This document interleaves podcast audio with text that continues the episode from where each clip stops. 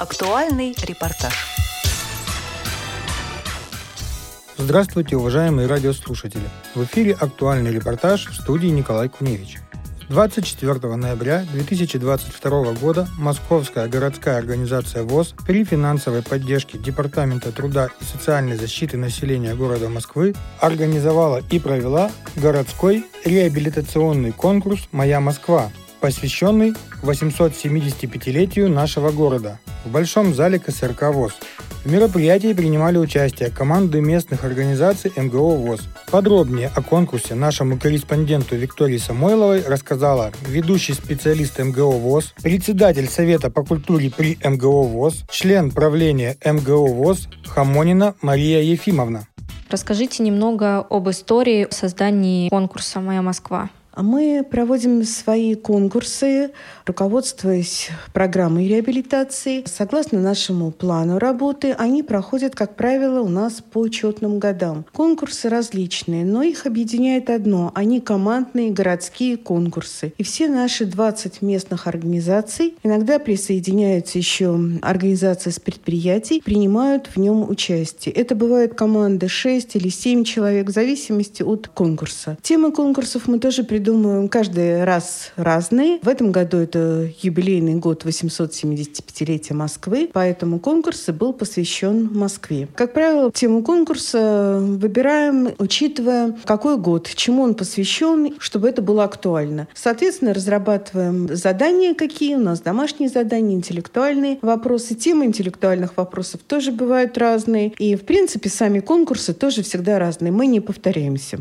По каким критериям выбирается победитель? А победитель выбирается по сумме набранных баллов. Пишется заранее положение, оно утверждается на правлении Московской городской организации, потом оно рассылается в наши местные организации. А на местах люди, председатель, секретарь, активисты читают это постановление, читают это положение по этому конкурсу и уже начинают над ним работать и готовиться к конкурсу. Когда приходят сюда в день конкурса, в положении пишутся и критерии оценки, каждого задания конкурса, сколько баллов, все это прописывается, люди все это знают. И по сумме набранных баллов э, за каждый конкурс и жюри ставят оценки. Если это вот как домашнее задание конкурс, то это выводится среднеарифметическое по количеству членов жюри. Если это интеллектуальный, то там заранее перед конкурсом говорится об условиях этого конкурса и говорится, сколько стоит каждый вопрос. Вот даже сегодня, например, у нас были вопросы стоимостью 1 балл, а были вопросы стоимостью 2 балла — это крылатые фразы, когда надо было назвать произведение и автора. Если команда называет и то, и другое, она получает 2 балла. Если она называет что-то одно, значит, получает только 1 балл. И вот по сумме набранных баллов за все-все конкурсы суммируется и выводится победитель и призеры. У нас одно первое место, два вторых и три третьих, потому что у нас очень много участвует команд, и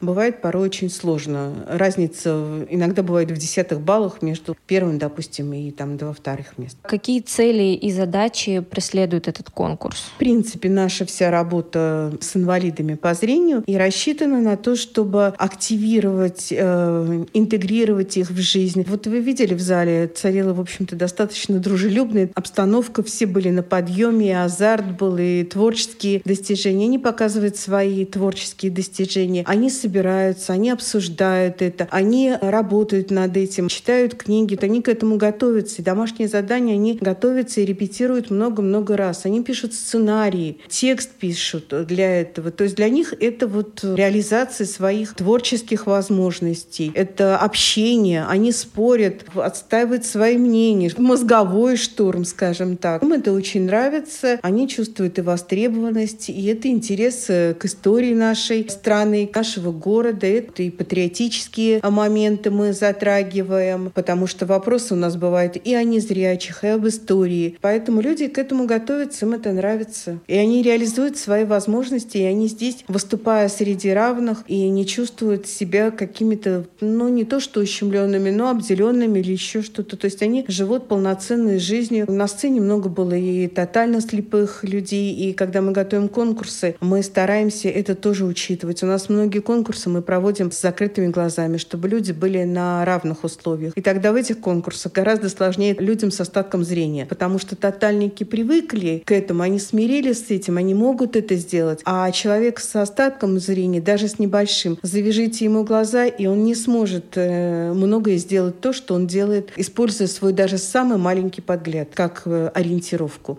Вот у нас был когда-то женский конкурс, да, я сама, и у нас был конкурс, там один из заданий было а, пришить пуговицы. И мы сами конкурсы, когда придумываем задание, мы на своих сотрудниках опробуем это. Там четко прописали, и пришить надо полупуговицы именно с закрытыми глазами, чтобы все люди были в равных условиях. Как я вам сказала, что мы это стараемся как-то учитывать, чтобы были равные права, чтобы люди чувствовали, в общем-то, что у них тоже есть равные права, и это действительно в наших конкурсах мы стараемся это вот учитывать.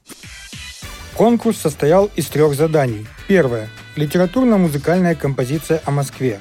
Второе задание – интеллектуальная викторина. И третье – завершающее – музыкальный сюрприз. За каждое задание команда получала несколько баллов от жюри. По сумме набранных баллов места распределились следующим образом. Первое место заняла команда МО «Сокол», второе место заняли команды МО «Элит» и Кунцево «Электро», третье место МО «Академический округ», Лосино-Островский округ и Нагорный округ. Победителям и участникам были вручены дипломы и памятные подарки.